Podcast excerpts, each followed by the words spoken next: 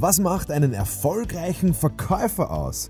Holt euch die weltbesten Verkaufsstrategien und entdeckt eure eigene Kauf-DNA.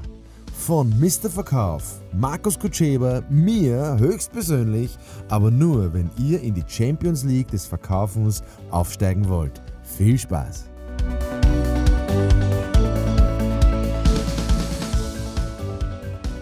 Ja, liebe Leute, herzlich willkommen zu einem neuen Podcast. Der Druck muss raus aus unserem Vertriebsteam. Das ist auf alle Fälle einmal eine Ansage. Das stimmt zu 100 Prozent. Weil mit Druck verkaufen ist einfach nicht denkbar. Das, ist, ist, ist, ist, das kann sich in Wahrheit keiner leisten, weil da, da, da, da, da verderbe ich das ganze Potenzial von Menschen. Ähm, der Kunde merkt es, es wirkt sich überall aus.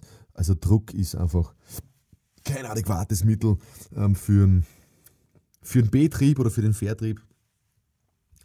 Wie kann man den Druck am meisten am besten rausnehmen? Da gibt es mehrere Möglichkeiten.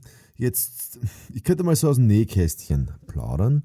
Hm, wenn es nicht lustig ist, also wenn es nicht lustig ist, wenn es keinen Spaß macht, dann dann, dann vergiss es. Also meine Frage ist, was macht den Leuten Spaß? Was taugt denen? Wofür würden die bis um 18 Uhr am Abend bleiben? Oder noch sogar noch bis um 20 Uhr bleiben? Oder, verstehst, es ist, Menschen sind so unterschiedlich. Ich müsste wirklich fragen, was, was macht meinen Leuten eine Gaude, was macht denen Spaß? Und wenn es manchmal ist, dass ich mit denen auf die Nachtskipiste in Schladming Skifahren gehen. Ja, ich kann ja beim Skifahren genauso reden auf der, in der Gondel. Das sind meistens wertvollere Gespräche als in zwei Wochen Büro sitzen, sind auf der Skipiste Skipiste oder in der Gondel oder beim, beim, beim Bier oder beim Après-Ski. Also wir machen das beim Seminar sehr oft, dass wir einfach nachher eine Stunde rodeln gehen oder eine Stunde Nachtski fahren gehen.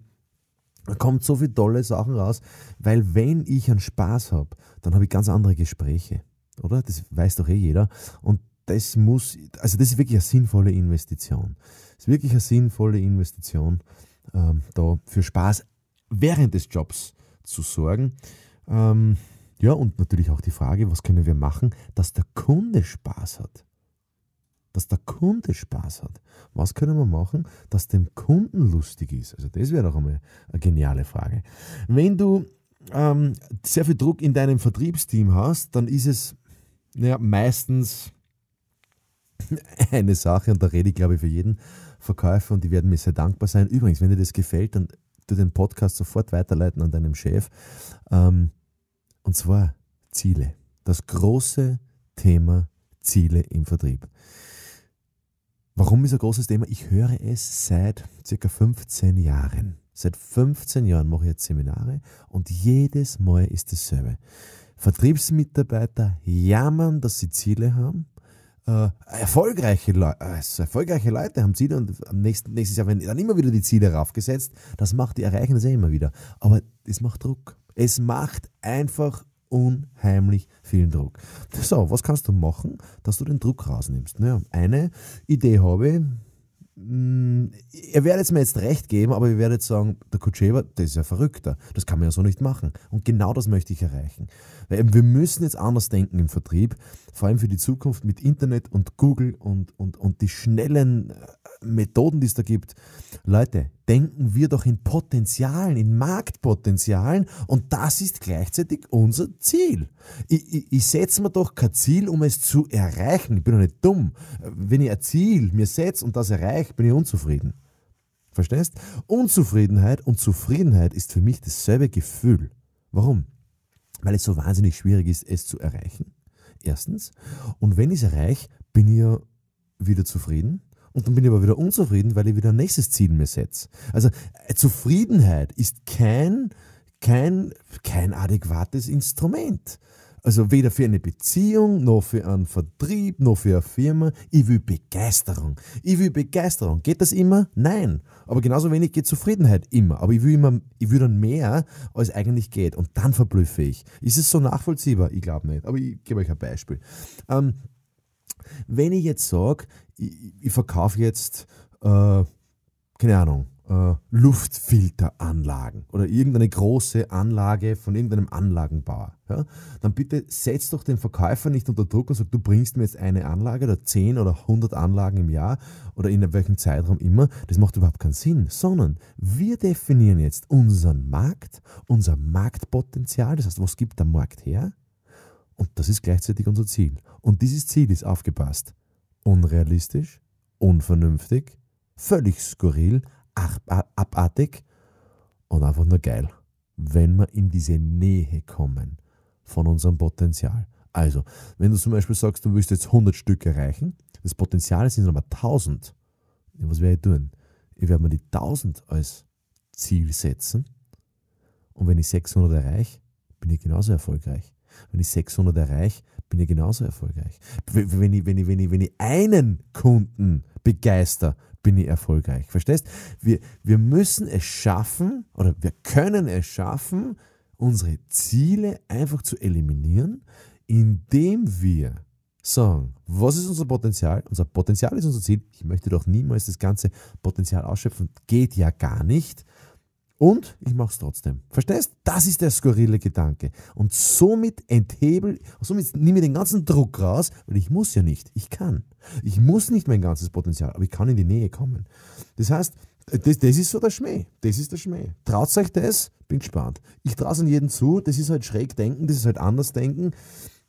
Ich unterrichte selber auf der Fachhochschule in Graz im Masterstudiengang und, und, und die kommen immer daher mit, mit smarten Zielen und es muss spezifisch und messbar und attraktiv und realistisch und terminisiert. Leute, ein Stumpfsinn ist es, weil ich weiß noch nicht genau, was ich will.